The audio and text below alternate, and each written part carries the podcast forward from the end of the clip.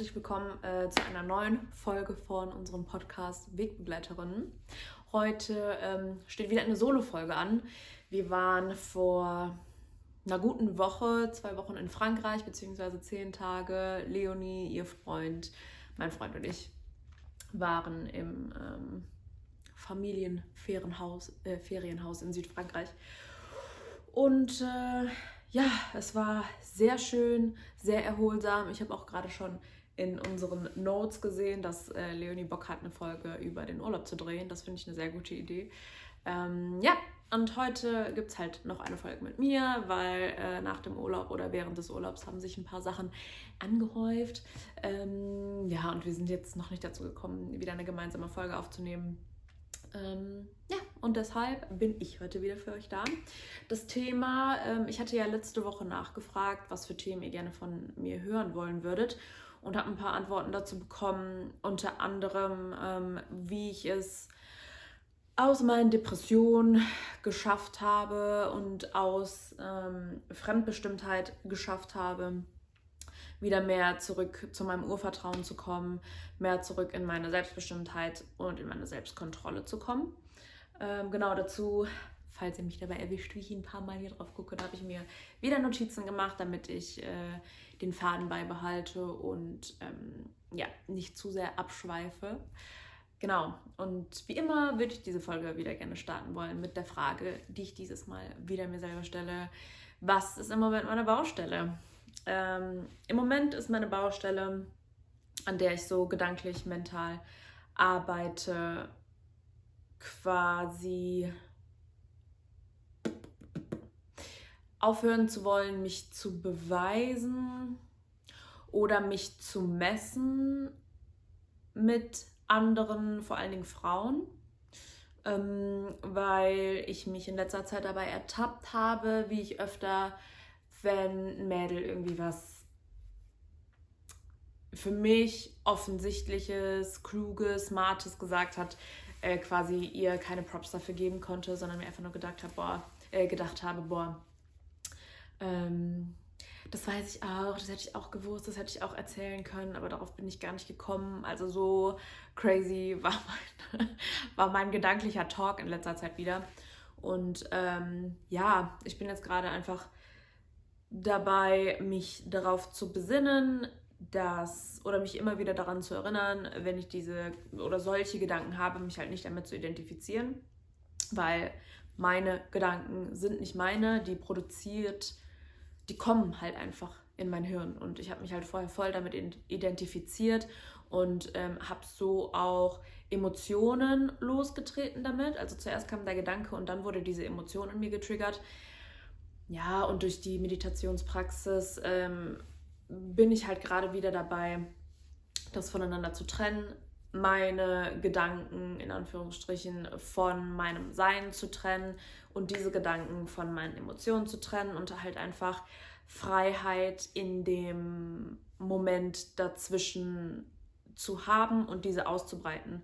Ähm, ich meine, Viktor Frankl hätte das gesagt, das ist ähm, ein Schriftsteller äh, Man's Search for Meaning heißt das Buch auf Deutsch, auf, äh, auf Englisch, Entschuldigung, ähm, auf Deutsch, das habe ich gestern noch nachgefragt, einfach Ja zum Leben sagen, aber ich fand das ganz grauenvoll, die deutsche, die deutsche Übersetzung von dem Titel. Jedenfalls hat, meine ich, Viktor Frankl ähm, das Statement in diesem Buch gemacht, dass wahre Freiheit zwischen Reiz und Reaktion in diesem Zwischenraum stattfindet. Ähm, ja, und diesen Zwischenraum versuche ich im Moment weiter auszubreiten, mich weiter in diesem Zwischenraum aufzuhalten und wohlzufühlen und ähm, halt selbstbestimmt meine Reaktion aus meiner eigenen Macht zu haben oder zu fühlen oder zu experiencen und nicht durch irgendwelche Ängste ausgelösten Reaktionen meine werden zu lassen. Yes, das ist im Moment meine Baustelle. Mm, und ich versuche weniger M zu sagen, das ist auch eine Baustelle, sondern einfach eine kunstvolle Pause einfließen zu lassen. Ja, so viel dazu. Komme ich mal zu diesem heutigen Thema, was äh, mir vorgeschlagen wurde. ja, wie ich aus Depressionen und Fremdbestimmtheit zurück zu meinem Urvertrauen bzw. zurück zu meiner Selbstkontrolle gefunden habe. Ich habe das ganz bewusst so ausgedrückt, weil diese Selbstkontrolle und dieses Urvertrauen, mit dem wird jeder Mensch geboren. Das glaube ich. Ähm, alles, was ich hier behaupte in diesem Podcast, sind halt einfach, das ist meine Sicht auf die Dinge. Ne? Bitte denkt darüber nach, übernehmt das nicht einfach eins zu eins so. Wenn ihr irgendwie Kritik daran habt oder irgendwas daran euch nicht einleuchtet, bin ich auch gerne gewillt, ähm, das ein bisschen zu erklären oder selber meinen Standpunkt zu hinterfragen, weil nichts ist in Stein gemeißelt. Das sind halt einfach die Erkenntnisse und die Tools und die Werkzeuge, die ich mir angeeignet habe und mit denen ich bis jetzt hierhin gekommen bin. Und Stand jetzt ist es, dass ich glaube, dass jeder Mensch mit diesem Urvertrauen und mit dieser Selbstkontrolle geboren wird. Darum die Formulierung, wie ich wieder dahin zurückgefunden habe. Und ich glaube, das hat ähm, meine letzte Solo-Folge so ein bisschen losgetreten, wo ich euch erzählt habe, ähm, wie ich in dieser New Age-Spiritualität halt drin war und da wieder rausgekommen bin und ja, wie das alles gestartet hat oder gestartet ist mit meiner ganzen Story. Und irgendwie, ähm, ich mache da keinen Hehl draus. Also ich ähm, freue mich auch, darüber sprechen zu können oder das teilen zu können. Also ich sitze jetzt nicht auf heißen Kohlen und freue mich darüber so, yay, ich erzähle euch meine beschissenste Zeit in meinem ganzen Leben. Aber solange man sich daraus was mitnehmen kann, Werkzeuge für sich ähm, daraus mitnehmen kann, freue ich mich darüber, das zu teilen und das zu erzählen. Darum ist es eine sehr, sehr persönliche Folge hier mal wieder. Eine sehr, sehr persönliche Solo-Folge und ich hoffe, ich kriege das chronologisch so gut hin wie möglich. Ähm, ja, mit jeder Folge lerne ich halt auch dazu, wie ich einen guten Podcast hier führe, vor allen Dingen Solo-Folgen, weil die sind noch ein bisschen tricky. So, wie ich es aus Depression und Fremdbestimmtheit in Urvertrauen und Selbstkontrolle zurückgeschafft habe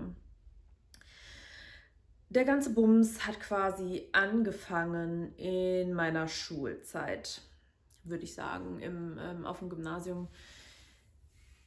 Wo fange ich dann an? Wo steige ich ein? Ich glaube, ich steige da ein, wo quasi meine zwei besten Freundinnen aus meiner Klasse vom Gymnasium auf die Realschule gegangen sind. Zuerst die eine Freundin, dann die andere Freundin und ich mich in dieser Klasse so gar nicht mehr wohl gefühlt habe.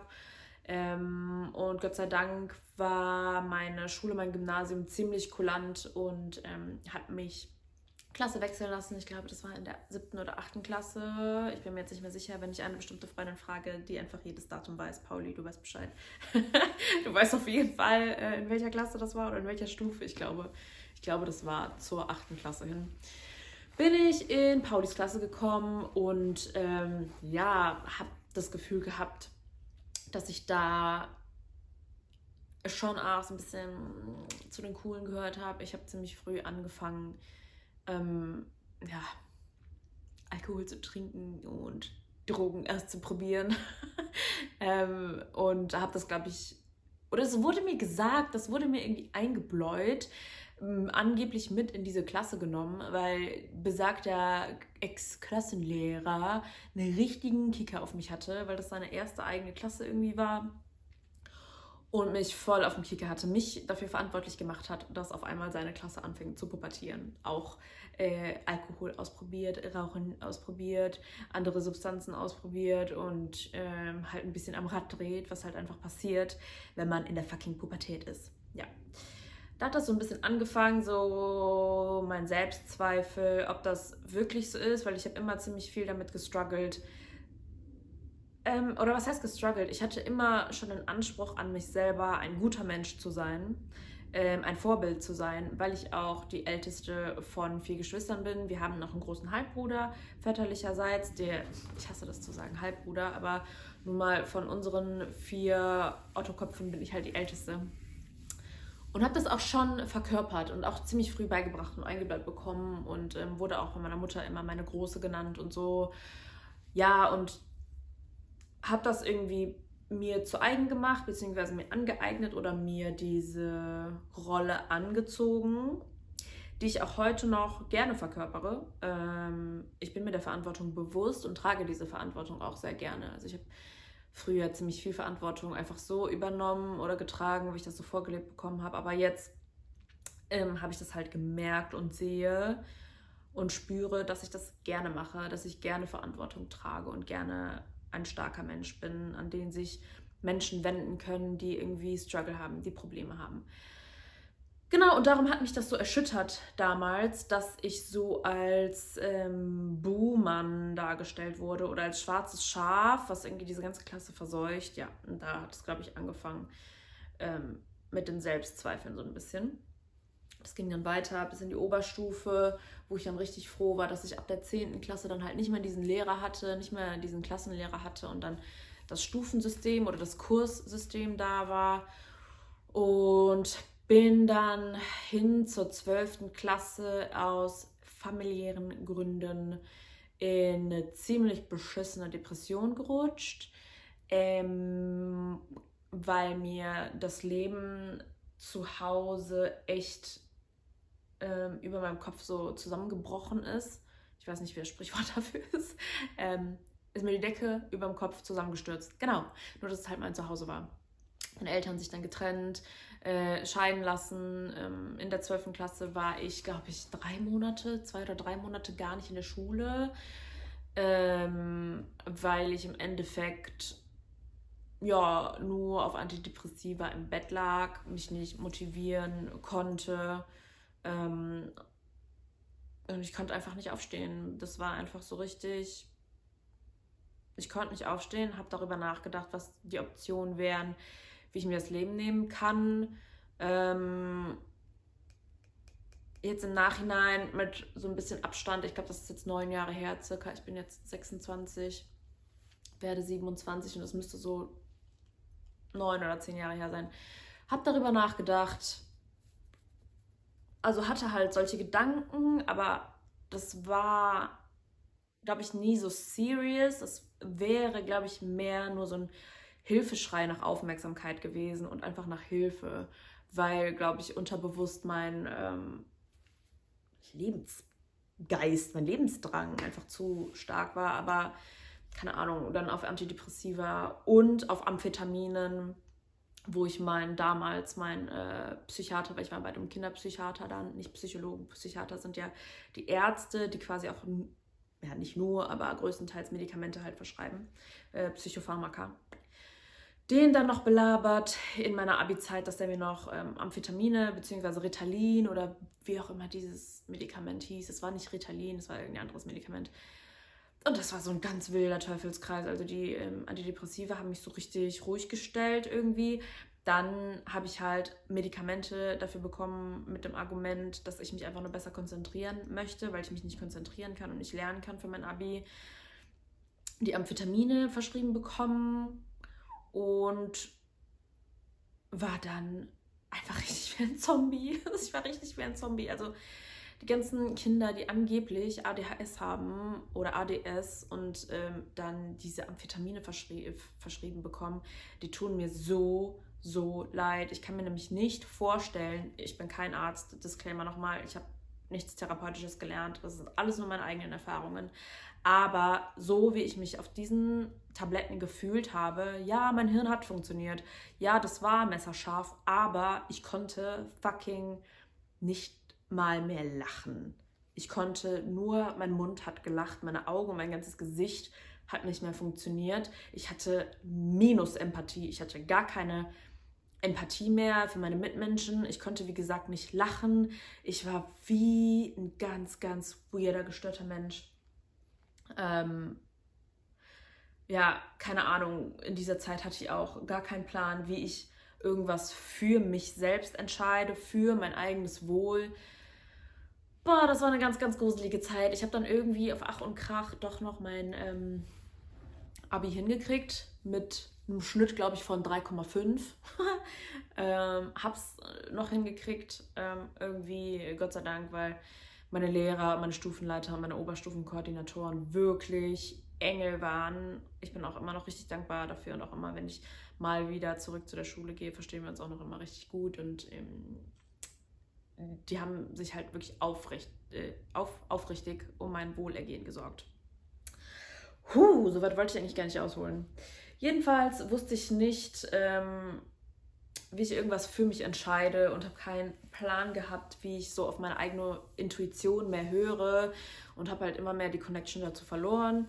Ähm, bin dann ähm, ironischerweise wollte ich mir dann irgendwann nochmal ein Rezept für meinen Antidepressivum halt abholen. Ähm, das war am Freitag, weil man Antidepressiva angeblich nicht von heute auf morgen absetzen kann, darf oder soll. Oder was heißt angeblich? Das ist so in der Medizin. Also einen kalten Entzug zu machen ist fucking gefährlich ähm, weil auf einmal alle Symptome halt wieder über einen reinprasseln können. Also falls ihr auf Antidepressiva seid, sprecht mit eurem Arzt. Das ist jetzt meine ganz eigene Story. Ne?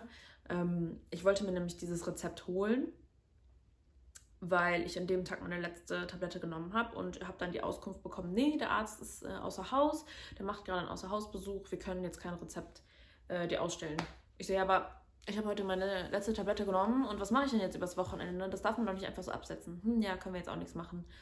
Und da wurde, glaube ich, wieder so ein Funke in mir losgelöst oder aufgefacht, der dann so war, okay, so kommt ihr mir jetzt mit dieser scheiß Bürokratie, dann fuck you all, dann seht jetzt zu, ähm, was mit mir passiert. Also ich war da echt sehr rücksichtslos mit mir selber und mit meinen Mitmenschen auch. Weil keine Ahnung, was das für meine Mitmenschen bedeutet hätte, ne? Ähm, habe dann später am Tag noch einen Rückruf bekommen von dieser Praxis, dass der Arzt jetzt da wäre und das Rezept jetzt da wäre. Und dann hatte ich aber schon irgendwas anderes vor an dem Tag und hatte keinen Bock, anderthalb Stunden mit dem Bus dahin zu fahren. Und war dann so, hm, ja, nö, ist mir jetzt auch egal, ne? Ja, weiß ich Bescheid, zack, aufgelegt und bin da nicht hingefahren, habe mich nie wieder bei dieser Praxis gemeldet. Und Gott sei Dank ist es gut gegangen. Gott sei Dank hatte ich keinen Rückfall, wenn man das so nennen kann. Ich weiß nicht, wie das heißt. Ähm, und habe einfach einen fucking kalten Entzug gemacht, was diese Medikamente angeht. Gott sei Dank. Und habe halt auch diese Amphetamine nicht mehr genommen, weil ich mich einfach nur noch wie ein scheiß Zombie gefühlt habe. Ähm, ja. Und dieser Funke, dieser Kampfgeist in mir, ja, ist dann halt irgendwie wiedergekommen. Dadurch, dass ich mir so dachte, so, fuck you all, seht doch zu, was passiert, ähm, wenn ihr mir das nicht ausstellen wollt. Also ich war wirklich in einer sehr bockigen, ähm, pubertären Phase da auch noch. Das hätte ja echt gefährlich werden können. Mm, ja, und ähm, dann hatte ich halt mein Abi und habe ein Jahr lang gejobbt und richtig viel Party gemacht mit einer Freundin, die ich dann quasi so wiedergefunden habe. Die war aus meiner alten Nachbarschaft, wo wir dann weggezogen sind. Ähm, und irgendwie hat ist diese Freundschaft dann wieder aufgefacht. Wir haben richtig viel Party gemacht, richtig viel gefeiert.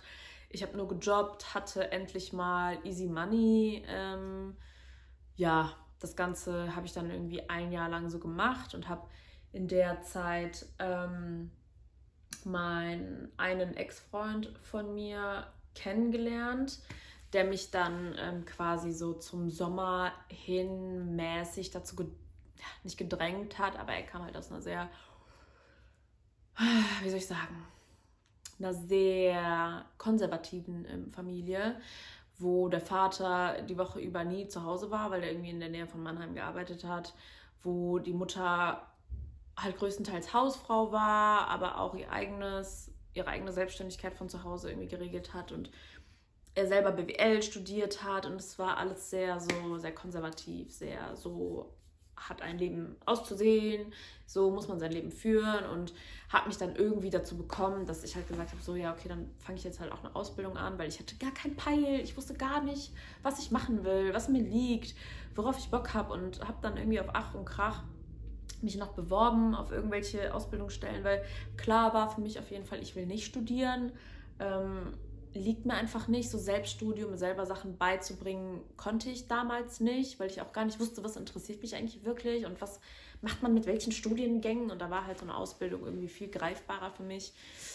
Ja, und irgendwie über die IHK oder mit der IHK zusammen, da gibt es so eine ähm, Initiative, wo äh, Betriebe sich melden können, wenn die kurz vor knapp noch keinen Auszubildenden, keinen passenden Auszubildenden gefunden haben und halt auch äh, Lehrlinge, die noch keinen Betrieb gefunden haben, auf Ach und Krach, so irgendwie eine Ausbildungsbörse, wo man noch ganz schnell spontan einen Ausbildungsplatz bekommen kann. So, dann habe ich mich beworben äh, als Kauffrau für Büromanagement, weil ich mir so dachte, so, okay, basic, damit kann ich irgendwie viel machen im Nachhinein, ähm, in vielen Betrieben arbeiten. So, scheiß drauf, mache ich jetzt einfach.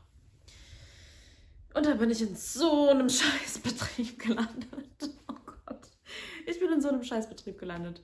Ähm, das war von einer, ähm, von einem, wie sage ich das jetzt politisch korrekt?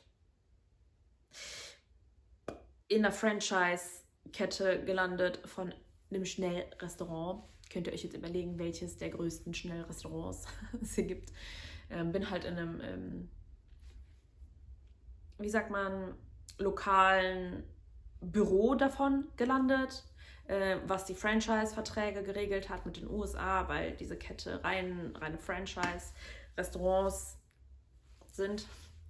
Ähm, ja, und bin bei solchen weirden Sklaventreibern gelandet, die einfach nur ähm, richtig viele Azubis immer hatten und ich glaube nur vier Festangestellte, zwei davon Teilzeit und halt drei oder vier Azubis, die halt wie volle Arbeitskräfte gearbeitet haben. Ähm, ja. Und da war ich ganze anderthalb Jahre. Bin dann immer von mir zu Hause nach Brühl gefahren, weil ich da auch noch äh, immer keinen Führerschein hatte. Bin am Tag drei Stunden Bus und Bahn gefahren und hatte innerhalb von kürzester Zeit dann auf einmal den Führerschein, weil ich war auch so eine Sache, die ähm, hat gedauert bei mir. Ich habe mir sehr Zeit gelassen damit, weil dann kam dies dazwischen, dann kam Familiendrama, dann Scheidung von meinen Eltern, dann Abi und bla. Und ich glaube, ich habe locker vier Jahre für meinen scheiß Führerschein gebraucht. Jedenfalls habe ich dann äh, innerhalb von vier Monaten in der Ausbildung gesagt, so, das halte ich nicht aus, ich brauche ein Auto, ich brauche einen Führerschein, ich mache das jetzt. Habe es durchgezogen und den dann bekommen. Anscheinend hat mir nur die Motivation gefehlt, die richtige. Ja, bin dann da immer noch ein bisschen hin und her getingelt, ähm, habe mich dann zwischenzeitlich, weil es wirklich gar nicht mehr klar ging, ähm, getrennt von meinem damaligen Ex-Freund, der mich so ein bisschen auf diese konservative Schiene gepusht hat. Endlich getrennt, das war auch ein Hin und Her, weil ich wollte mich wirklich ein paar Mal trennen, aber das war halt wirklich. Also, no offense, so, aber das war wirklich ein toxischer Narzisst. Natürlich hat es auch seine Gründe, natürlich hat er auch seine Erlebnisse und seine Traumata im Endeffekt, seine Erfahrungen in seinem Leben gemacht, die ihn mit Sicherheit auch so geformt haben. Aber wie er mich behandelt hat, wie er mit mir umgegangen ist, das ging wirklich gar nicht klar.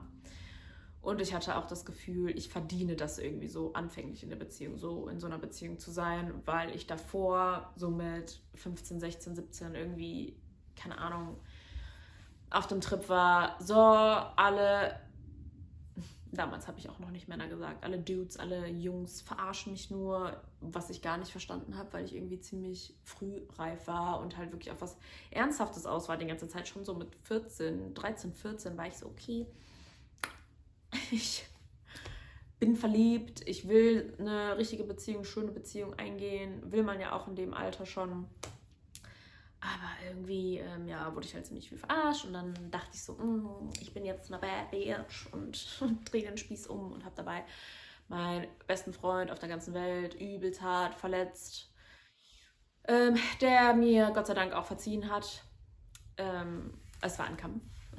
Also ich bin echt gekrochen dafür. Und wie gesagt, habe halt gedacht, okay, ich verdiene das in so einer Beziehung zu sein, bis ich dann irgendwann gemerkt habe, okay, wow, ich verdiene es weder in so einer Beziehung zu sein, noch verdiene ich es von meinem scheiß Arbeitgeber, von meinem scheiß Ausbilder so behandelt zu werden. Und ähm, habe mich dann getrennt, habe es irgendwie hingekriegt, mich zu trennen. Äh, habe es dann auch hingekriegt zu sagen, so, ich wechsle jetzt den Betrieb, so lasse ich nicht weiter mit mir umgehen habe ich keinen Bock drauf. Ähm, und auch da flammte dann halt wieder so dieser Funke in mir auf. Ich habe keinen Bock, ein reguläres 0815-Leben zu leben. Ich will mehr von meinem Leben. Ich fühle, dass ich mehr kann. Ich fühle, dass ich mehr will. Ich habe keine Ahnung, was so richtig, aber das auf jeden Fall nicht. Und das ist auf jeden Fall schon mal ein guter erster Step, zu merken, okay, das will ich nicht. Weil dann hat man halt ein bisschen weniger Auswahl, was halt auch irgendwie mehr einem eine Richtung geben kann oder mir mehr eine Richtung gegeben hat. Ich gucke mal gerade weiter auf der Timeline, damit ich mich nicht hier in äh, Nebenstories verliere. Mhm, genau, Ausbildungsplatz gewechselt, kein Bock mehr auf diese Behandlung. Ja, ähm, und bin dann danach in meinem neuen Ausbildungsplatz auch wieder so ein bisschen stagniert. Über meine ganze drei Jahre Ausbildungszeit bin ich auch übrigens richtig fett geworden, weil ich auch im Büro gearbeitet habe. Und ich weiß nicht, es gibt halt so manche oder ziemlich viele Büros, da ist irgendwie so voll gang und gäbe, dass immer irgendwas zu essen da ist, immer irgendwelche Snacks und hat der und der Geburtstag. Und ich will das auch gar nicht auslagern, das Problem. Also das war natürlich meine eigene Entscheidung, immer dann mit Kuchen zu essen, immer mit anzustoßen, immer mit, äh, oder was heißt mit selber den ganzen Tag über irgendwie zu snacken und so, ähm, habe ich halt mit mir selber gemacht. Ja. Das war auf jeden Fall meine Ausbildungszeit. Ähm, die ist dann 2000 bis wann ging die? Meine Ausbildung ging bis 2018 und äh, 2017 kam mein großer Bruder ähm, aus Kanada das erste Mal nach vielen Jahren wieder ähm, nach Deutschland und hat uns besucht und so habe ich dann auch wieder mein mein Ex-Freund, mein, mein jetzigen Ex-Freund wieder kennengelernt, weil den kannte ich auch schon ziemlich lange und ähm, ja, so hat das dann angefangen. Wir sind dann irgendwann, ja, wann kam Santi, mein großer Bruder, der kam irgendwie im Juni, nee, im Ende Mai kam der an und irgendwie so im November 2017 bin ich dann mit meinem Ex-Freund zusammengekommen und der ist halt Leistungssportler. Und so bin ich halt so ein bisschen mehr wieder in diesen Lifestyle reingerutscht. Der ist auch ein richtig, richtig krasser Mensch, was sein Mindset angeht. Und das fand ich halt voll nice, voll cool und habe halt so gemerkt, so, boah, okay, in mir ist auch irgendwie so dieses Potenzial und er hat mir wirklich sehr, sehr, sehr krass geholfen auf meinem Weg, ähm, mich wieder selbst zu finden, mich oder mich wieder mehr selbst wieder mehr auf mich selbst zu hören, auf meine Intuition zu hören. Wir sind ziemlich viel gereist, haben ziemlich viele Städtetrips gemacht, Deutschland Roadtrip, ähm, haben auch äh, ein halbes Jahr, in, also ein knappes halbes Jahr in Kolumbien gelebt, ähm, da wo mein Papa herkommt, weil er auch ziemlich viel mit Kolumbien zu tun hat und immer da leben wollte. Ähm, ich hoffe, das ist okay, dass ich das jetzt hier so preisgebe, weil er schon ein eher privater Mensch ist, würde ich sagen. Ähm, ja, aber mehr wieder zu meiner Story. Wie das halt kam, dass ich wieder mehr zu mir Selbstbestimmtheit gekommen bin. In Kolumbien habe ich dann angefangen, mein Handwerk zu lernen, das Tätowieren zu lernen, weil ich nach meiner Ausbildung, die ich 2018 beendet habe, auch wieder so ein bisschen in den Seilen hing, jobtechnisch, und ich wusste, wie ich Geld verdienen soll, habe dann wieder erstmal nur gekellnert. Oder was heißt nur? Junge, damit kann man so Geld machen. da steckt so viel Geld drin. Und Kellnern macht mir auch Spaß. So ist es nicht. Ne? Also wenn es hart auf hart kommt, mache ich das jederzeit gerne wieder. Ähm, solange man in einem coolen Restaurant arbeitet. Ne? Das ist wirklich key. Ähm, genau. Wir waren dann in Kolumbien. Ähm, ich habe dadurch, dass er auch Leistungssportler ist, ähm, wieder mehr Sport gemacht viel mehr auf meine Gesundheit und auf meine Ernährung geachtet, was wirklich voll der Schlüssel war. Der ähm, mein Ex-Freund hat mich in richtigen Baby-Steps hin wieder dazu begleitet ähm, zu einem gesünderen Lifestyle, weil mein Kopf war halt zu der Zeit nicht so gesund und ich glaube, wenn man an so einem Punkt ist, ist es erstmal egal, wo man ansetzt. Ähm, ob man jetzt beim Körper anfängt, den gesünder zu machen oder beim Kopf anfängt, weil beides hat halt im Umkehrschluss Wirkung auf das andere. Und bei mir hat das halt so angefangen, dass äh, ich mit ganz kleinen Kleinigkeiten wieder angefangen habe, dass, mein, dass es meinem Körper besser geht, dass ich mehr Energie einfach habe, dass ich so im Umkehrschluss auch mehr Lebensfreude wieder hatte ähm, und mehr Motivation, Sachen wirklich auch für mich zu machen, sprich für mich Sport zu machen, für mich mich so und so zu ernähren, für mich auf diese Art von Ernährung zu verzichten. Ähm, ja, für mich herauszufinden, was möchte ich eigentlich wirklich, was sind meine Talente, wie kann ich die für mich nutzen? Ja. Und in Kolumbien ähm, habe ich dann, wie gesagt, angefangen, ähm, durch Zufall eigentlich auch zu tätowieren, weil äh, mein Ex-Freund ist ziemlich tätowiert, äh, ziemlich, ziemlich voll tätowiert. Und ich habe halt in Kolumbien nach irgendwas zu tun gesucht, weil er da schon einen ziemlich großen Freundeskreis halt hatte, weil er ganz viel immer hingereist ist und auch echt über längere Zeiträume hinweg schon da gelebt hat ähm, und sich so halt einen Freundeskreis da aufgebaut hatte. Und ich hatte halt nur in Anführungsstrichen meine Familie da und du chillst halt jetzt auch nicht den ganzen Tag nur mit deiner Family so und habe halt wieder angefangen zu zeichnen was ich auch in der Schule schon immer gemacht habe, auch im Unterricht immer meine Freundinnen äh, bemalt habe, mich selber bemalt habe. Diese Punkte, was ich auch schon mal, habe ich das schon mal erzählt im Podcast? Weiß ich nicht. Doch, mit Leonis, ähm, unsere Jobs. Ähm, immer meine Freunde bemalt, mich selber bemalt und ähm, dann halt da auch wieder angefangen zu zeichnen, bis er dann meinte so, du zeichnest voll gut, warum tätowierst du denn eigentlich nicht? Ne? Ich so, ja, man kann doch nicht einfach so anfangen zu tätowieren, ja. Doch, kann man wohl. Man kann alles anfangen, einfach so, worauf man Bock hat. Äh, ja. Note to self. ähm, ja, und dann habe ich äh, im Endeffekt mir das ganze Equipment geholt, weil wir da eine Freundin äh, haben, die tätowiert, als auch hier in Deutschland äh, eine Freundin haben, unabhängig voneinander, die tätowiert. Und sie hat mir dann halt so ein bisschen beigebracht, was ich alles brauche oder gesagt, was ich alles brauche. Ich habe mir dann den ganzen Bums dann da in, auf so einer Tattoo-Messer geholt mit Freunden und dann einfach ausprobiert, immer weiter gezeichnet, immer weiter auf äh, Schweinehaut tätowiert, auf Fake-Haut tätowiert, auf Früchten tätowiert, immer weiter gezeichnet, Wanna-Dos gemacht und so. Ähm, zwischenzeitlich sind wir dann wieder nach Deutschland gekommen wegen Visa, Visumsgeschichten und so und Jobgeschichten, weil, oh Wunder, in einem Dritte Weltland gibt es halt nicht so viele Jobs wie Sand am Strand. Ähm, ja, sind dann wieder nach Deutschland gekommen. Ähm, Moment, ich muss auf meine Notizen gucken, mm, mm, mm, bevor ich mich verliere. Ach ja, genau, das hatte ich mir auch noch aufgeschrieben. Ähm, was ich noch in Kolumbien gelernt habe.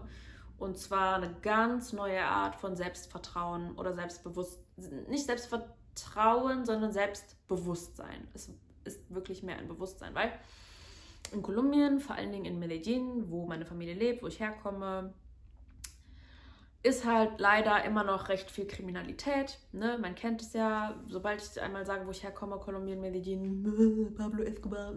Ja, schade, dass mein Land, mein, mein Herkunftsort dafür bekannt ist, aber ist halt einfach so, so ist halt die Realität. Und da ist halt immer noch ziemlich viel Bandenkriminalität. Und wir haben auch in einem Viertel gewohnt, was von Kombos ähm, regiert wurde, wird. Ähm, und hier in Deutschland, ich weiß nicht, ob euch das schon mal aufgefallen ist, neigt man dazu, ähm, eher Augenkontakt zu vermeiden auf der Straße, habe ich das Gefühl, weil ich halt auch irgendwie das Gefühl habe, man will niemanden so richtig provozieren oder nicht so wirklich Aufmerksamkeit oder ich, ich wollte das, ich kann ja nur aus meiner Perspektive sprechen. Ich wollte nicht so richtig Aufmerksamkeit auf mich ziehen oder irgendwie ja provozieren oder irgendwie womöglicherweise Stress anfangen, weil es gibt ja diese Art Menschen, nur wenn man die anguckt, dass dann ja, was willst du äh, so und so und Junge, in Kolumbien ist das ganz anders, ganz anders. Da gibt es nicht dieses dass Augenkontakt ein provozieren kann. Dass Augenkontakt ähm, direkt bedeutet, man hätte irgendwie Interesse am, ähm, am, wie heißt das, am anderen Geschlecht oder so oder am gleichen Geschlecht, whatever. Ähm, da ist einfach nur Augenkontakt, das ist einfach nur pure, neutrale Neugierde. Die Menschen gucken sich da einfach mehr in die Augen und gucken sich mehr an, aber ohne ohne irgendwie zu urteilen, ohne, ohne provozieren zu wollen, ohne ähm, irgendwas sagen zu wollen. Und ähm, weil da, Junge, da weißt du halt auch nicht, wen du dumm, äh, dumm anmachst. Du hast keine Ahnung. Da sind Menschen oder Jungs oder Mädels, die so normal aussehen. Und, und da gibt es auch nicht diese diese Kultur, dass du so ungefähr am Klamottenstil ähm, sagen kannst, zu welcher sozialen Gruppierung der jetzt gehört. Das gibt es da einfach nicht. Darin jeder, jeder könnte alles sein und darum bist du halt richtig humble, richtig demütig und willst halt einfach am besten niemandem was, weil du nicht weißt, wer da gerade vor dir steht. Und das habe ich halt ähm, ziemlich krass da gelernt, das halt auch hier in Deutschland zu praktizieren. Ähm, auch auf der Straße Menschen einfach in die Augen zu gucken oder Blicken standzuhalten einfach und nicht mehr irgendwie beschämt wegzugucken oder so, weil ich merke, jemand ähm, will irgendwie so Interesse signalisieren oder, oder äh, Dominanz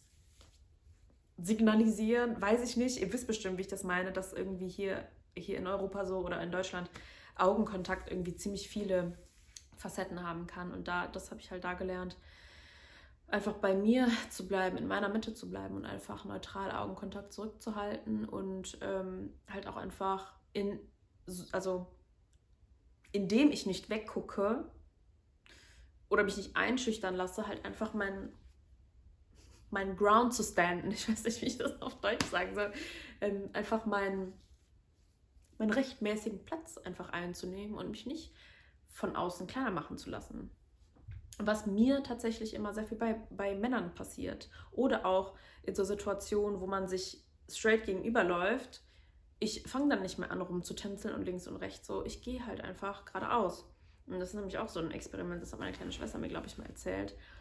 Irgend so ein Instagram- oder TikTok-Trend, wo ein Mädel angefangen hat, halt nicht mehr immer auszuweichen, wenn man so am, ähm, am Gehweg ist, weil tatsächlich irgendwie ähm, wissenschaftlich durch irgendwelche Studien herausgefunden wurde, dass Männer nicht so dazu neigen, hier so diesen Move zu machen, sich so kurz wegzudrehen, sondern dass es immer Frauen machen. Und äh, seitdem dieses Mädel das halt irgendwie nicht mehr macht, hatte ich schon so viele Leute angerempelt. Aber ja, wie bin ich jetzt dazu gekommen? Keine Ahnung. Einfach mehr straight zu sein und einfach mir selber bewusst zu sein und mir selber zu vertrauen, so ja, das hat schon seine Berechtigung, dass ich hier bin. Ich muss mich nicht für meine Existenz schämen. Ähm, ja, okay. Weiter geht's.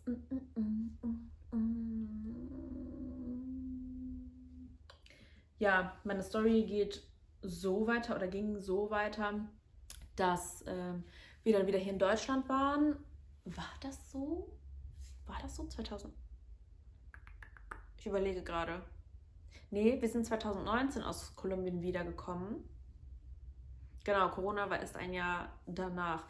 Ähm, und ich glaube, ja, in dieser Zeit habe ich dann auch wieder. Nee, wie war das denn? Ach so, gejobbt. Genau, ich habe gejobbt. Ähm, habe wieder gekellnert und nebenbei halt mein Handwerk weiter ausgefeilt, also mein, mein Tattoo-Business weiter führen wollen, war auch anderthalb oder zwei Monate in einem Tattoo-Studio, ähm, wo ich das ganze ähm, sterile Arbeiten gelernt habe.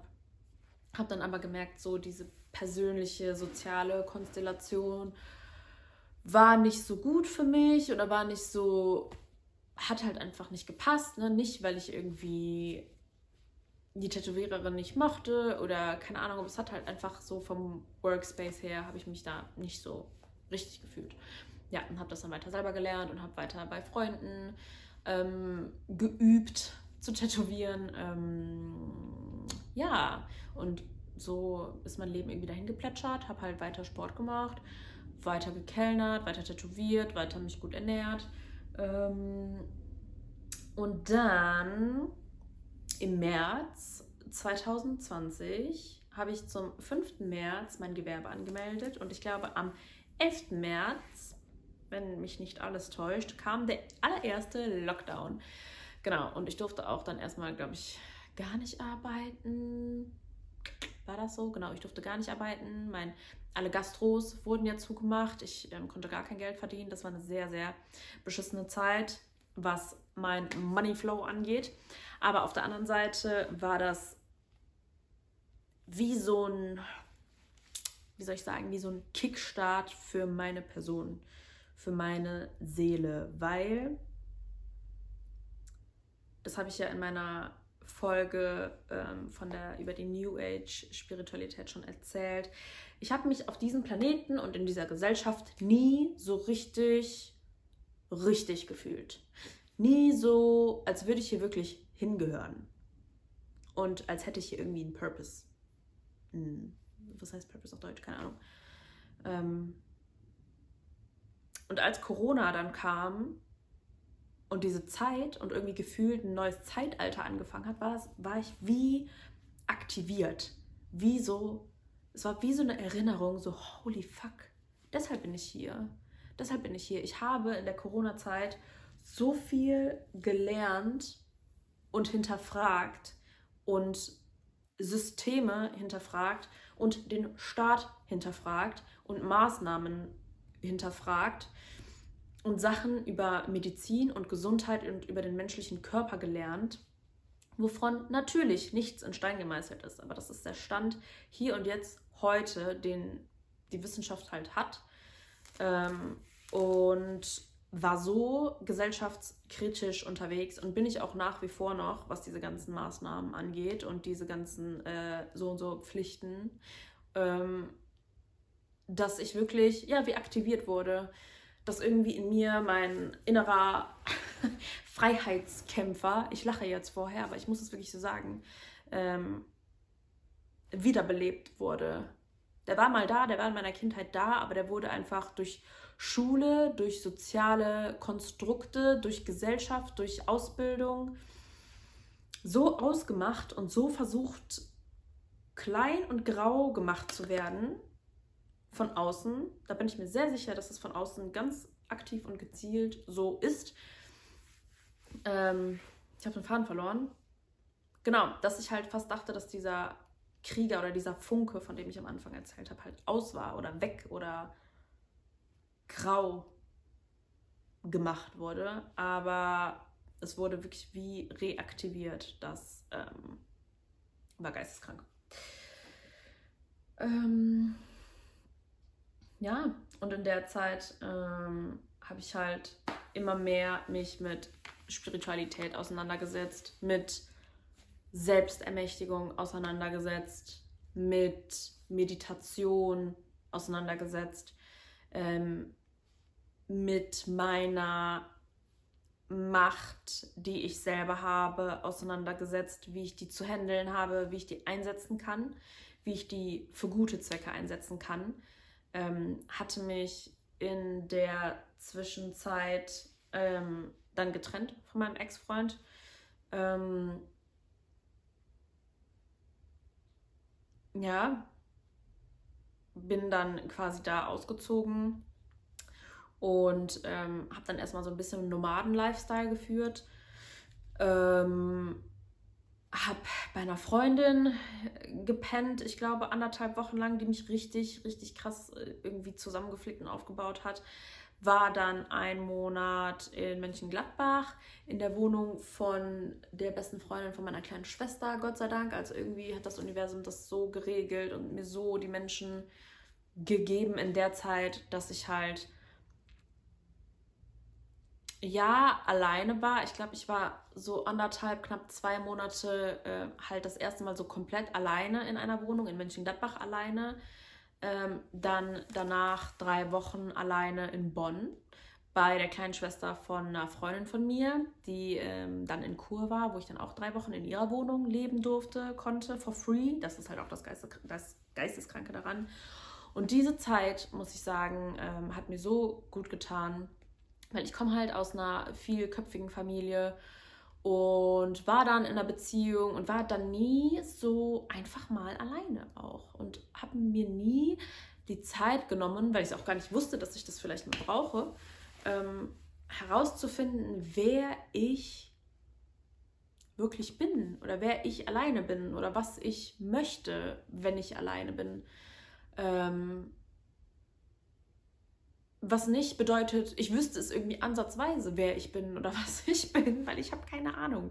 Ich kratze gefühlt immer nur weiter an der Oberfläche oder es schaufel mich immer tiefer in mein Sein rein, aber ich werde es niemals vollständig ergründen können, weil wir Menschen und unsere Seelen so fucking komplex sind und was zum Teufel wissen wir denn schon über uns? Nichts, nichts, ein Scheißdreck. ähm, ja, aber ich habe halt so eine Idee davon bekommen, eine Idee davon, was ich möchte, wie ich arbeiten möchte, wie ich mein Geld verdienen möchte, wie ich meinen Alltag gestalten möchte. Ähm,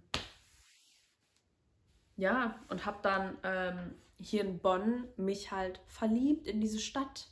Endlich mal, endlich mal mich zu Hause gefühlt, weil ich habe mich vorher nie irgendwie zu Hause gefühlt. Ich bin in Köln geboren und in der Nähe von Köln aufgewachsen, einem Vorort ähm, auf, dem, auf dem Dorf irgendwie und das war auch cool und ich dachte so, ja, okay, ich will dann nach Köln ziehen, will ich dann aber, also wollte ich dann doch nicht und ich dachte, ich fühle mich in Deutschland oder da, wo ich gewohnt habe, nicht so zu Hause, weil ich ja eigentlich Kolumbianerin bin und mich da wohl fühle, aber in Kolumbien habe ich mich auch nicht wohl oder zu Hause gefühlt, also noch viel weniger. Ich bin in einer Millionen, ich bin in eine Millionenmetropole gezogen vom Land was in einem fucking Tal liegt. Medellin liegt in einem Tal und habe nur vor versmockte Berge geguckt und natürlich war die Zeit wunderschön und hat mir viel gebracht und ich habe viele tolle Menschen kennengelernt und habe ziemlich viel auch wieder über mich selber gelernt, aber das war halt auch nicht oder das ist halt auch nicht mein Zuhause. Und dann bin ich hier nach Bonn gekommen und dachte mir so, oh mein Gott, oh mein Gott, warum war ich vorher noch nie hier? Das ist ein Katzensprung von Köln aus. Ähm, ja, und habe mich einfach schockverliebt in diese Stadt, in diesen drei Wochen, wo ich hier gewohnt habe. Und ähm, musste dann, nachdem ich quasi so dieses erleuchtende Erlebnis hatte, wieder auf Krampf, wohl oder übel, zurück zu meinem Vater nach Hause ziehen. Und da habe ich dann, glaube ich, drei oder vier Jahre nicht mehr gewohnt. Mm.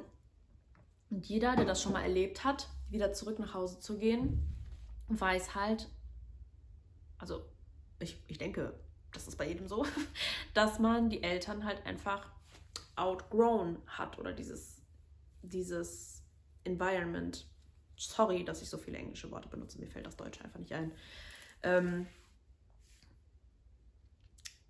ja, und das ist halt auch ironisch, weil diese Reise zu mir selber oder diese Reise zur Selbsterkenntnis, zu meinem Urvertrauen hin zurück, zu einem selber zurück oder zum höchsten Ziel irgendwie, wonach jeder eigentlich, glaube ich, irgendwie innerlich strebt.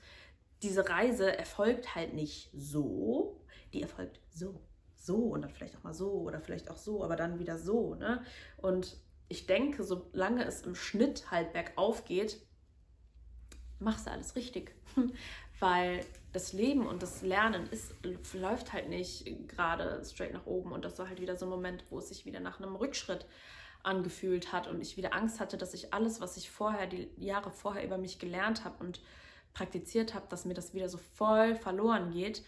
Ähm, aber ich höre auch gerade wieder die Biblical Series von Jordan Peterson und es gibt mir auch gerade wieder richtig, richtig viel. Oder ergänzt halt so krass, was ich alles über mich gelernt habe, was ich in der Vergangenheit gelernt habe, dass man ab und zu im Hier und Jetzt für eine bessere Zukunft einfach Opfer bringen muss. Einfach Sacrifices machen muss, die dann aber auch ausgezahlt werden. Und ähm, dieses Urvertrauen, dass wenn ich etwas opfere, wenn ich meine, sei es meine Zeit in Arbeit stecke, meine Anforderungen oder Erwartungen zurückschraube, im Endeffekt drei Monate auf einer Couch penne im Flur, kein eigenes Zuhause habe, kein, noch nicht mein eigenes Zimmer hatte, weil meine anderen Geschwister ähm, halt auch da wohnen, ähm, dass sich das auszahlt, weil ich habe dann ähm, über die Freunde, die ich hier in Bonn kennengelernt habe, ähm, sprich, mit denen ich auch jetzt zusammen wohne, ähm, mit ähm, oder über Jerome, über den Bruder von meinem Freund, den äh, Freund von Leonie, ähm, eine Wohnung hier äh, gefunden in Bonn, eine bezahlbare Wohnung mit vermeintlich richtig, richtig korrekten Vermietern, ähm, die mir dann direkt einen Mietvertrag äh, geben konnten, obwohl ich solo selbstständig war, obwohl ich ähm, kein keine geregelten Gehaltsabrechnungen vorzeigen konnte. Und ähm, ja, habe das dann halt hingekriegt, innerhalb von kürzester Zeit hier zu wohnen in Bonn. Ja, und das hat mir dann halt wieder mal bewiesen, dass auch wenn es sich nach einem Rückschritt anfühlt, oder wenn ich nochmal die Metapher nehme mit dem Pfeil, dass wenn man den Pfeil, damit er nach vorne schnellt, den man erst zurückziehen muss, dass sich das auszahlt auf jeden Fall. Huh, wo bin ich denn jetzt auf meinem, bei meinen Notizen? Ich bin, hier bin ich.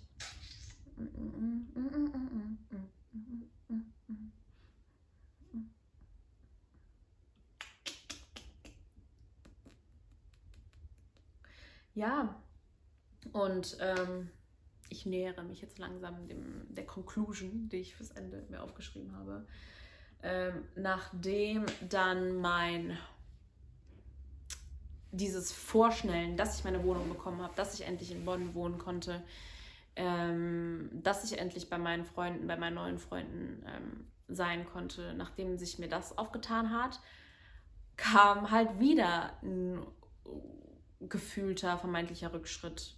Mm, ähm, dass es erstmal viel schwieriger war, irgendwie Kunden an Land zu ziehen, weil mein Tattoo-Business hat sich halt in, im, im Kölner Raum ganz organisch durch Mund-zu-Mund-Propaganda verbreitet und ähm, ja, ich dachte einfach so, ja, kann ich ja dann auch von Bonn machen, aber das hat sich irgendwie ausgedünnt und irgendwie mit dieser Last, in Anführungsstrichen, dann das erste Mal eine komplett eigene Wohnung bezahlen zu müssen, plus meine Krankenkasse selber bezahlen zu müssen, plus meinen eigenen Lebensunterhalt zahlen zu müssen, hat halt ziemlich viel Druck auf mich aufgebaut. Ähm, dann ist noch ein bisschen was von meinem Klientel irgendwie weggebrochen, weil es einfach nicht mehr so, so ein Katzensprung war zu tätowieren was dann da den Höhepunkt gefunden hat, wo mir diese Sache passiert ist letztes Jahr. Ähm, sorry, wenn ich euch so auf heißen Kohlen sitzen lasse, aber ich bin halt immer noch nicht bereit dafür, das vor der Kamera zu erzählen. Das ist dann doch ein bisschen krass. Ähm, irgendwann, irgendwann werde ich es tun, aber noch nicht jetzt. Das war dann der Höhepunkt vom Tiefpunkt. Also sprich der tiefste Tiefpunkt, wo ich wirklich dachte, Alter, wie viel Scheiße muss ich eigentlich noch fressen? Wie viel Scheiße muss ich noch fressen? Was muss noch alles passieren, damit ich endlich ein gutes Leben führen kann, damit ich endlich einfach mal nur glücklich sein kann? Ähm, und da habe ich dann halt das erste Mal wirklich gemerkt, was es heißt, ein stabiles, gesundes, starkes, nährendes Umfeld zu haben, was das bedeutet.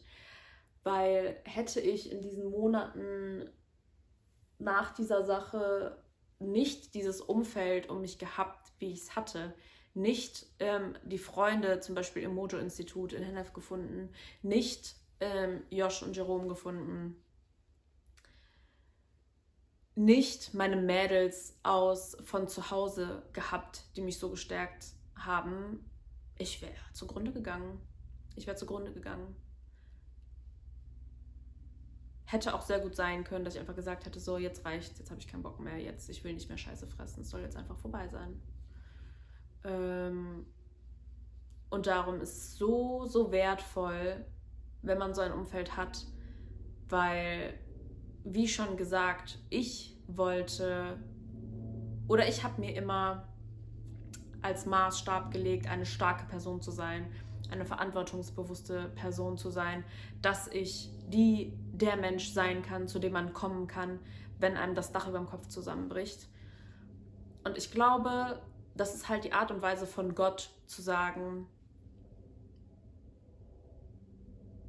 oder mich dafür zu belohnen im Endeffekt, dass ich diese Person all die Jahre vorher war, dass, mich, dass ich mich auch in dieser dunkelsten Zeit in meinem Leben einfach ähm, fallen lassen und wirklich tragen lassen konnte von meinem Umfeld. Weil alleine hätte ich das nicht geschafft. Oh, alleine hätte ich das nicht geschafft. Ähm, ich musste meine Arbeit aufhören. ähm, weil ich Panikattacken hatte vor den Terminen. Ich wusste nicht, wie ich irgendwas in meinem Leben noch machen soll, eigenständig. Ähm, ja. Und wie gesagt, habe wie gesagt gemerkt, was es bedeutet, so ein starkes Umfeld zu haben. Bin, habe Dankbarkeit dafür wirklich gelernt, ähm, weil ich auch erstmal die ganze Zeit so drauf war, dass ich das alles alleine schaffen will, dass ich niemandem zur Last fallen will, dass ich so wenig wie möglich darüber sprechen will, weil ähm, das bedrückt andere Menschen ja nur. Ähm, aber das ist gar nicht so das muss ich wirklich sagen, Leute, wenn es euch schlecht geht und ihr merkt, so, ihr könnt nicht damit umgehen, wendet euch an irgendwen. Sei es auch Therapeuten oder ähm, andere Hilfen. Es gibt immer Lösungen.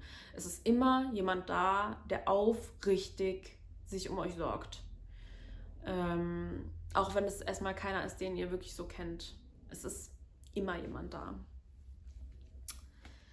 ja, und als ich das dann realisiert habe ähm, und mehr, ähm, wie soll ich das sagen, mehr psychedelische Therapien gemacht habe, um das ganze Thema aufzuarbeiten. Ähm, ein paar, ich bin gerade am Überlegen, ob ich das erzähle, aber ja, why not? ein paar Ketamin-augmentierte Reisen gemacht habe unter medizinischer äh, Begleitung, ein paar, ähm, ein paar, ja, ein paar äh, Psilocybin-Reisen gemacht habe. Das ist der Inhaltsstoff, der in Magic Mushrooms drin ist. Ähm, gemacht habe unter medizinischer Begleitung. Ähm, habe ich echt gelernt, besser damit umzugehen, mit diesem Ding, was passiert ist. Und habe halt gemerkt oder habe Gott sei Dank wieder die Verbindung zu meinem Funken gefunden, die Verbindung zu meiner Intuition, zu meiner Seele, zu meinem Selbst.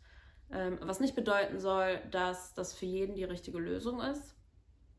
Ähm, es ist mit Sicherheit auch eine gute Lösung, ähm, Gesprächstherapie zu machen, Gesprächstherapien ja, zu machen, sich so Hilfe zu suchen.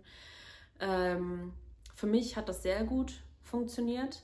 Ähm, ja, es gibt halt Möglichkeiten, falls euch das anspricht, das ähm, auf jeden Fall auf legalem Weg zu machen.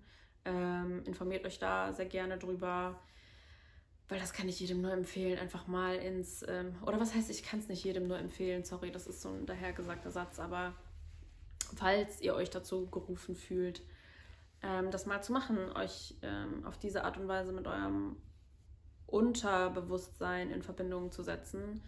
Ja, und das sage ich aus ganz privater Sicht. Ich bin kein Arzt, keine Therapeutin, kein, ne, das sind meine eigenen Erfahrungen und mir hat das extrem geholfen.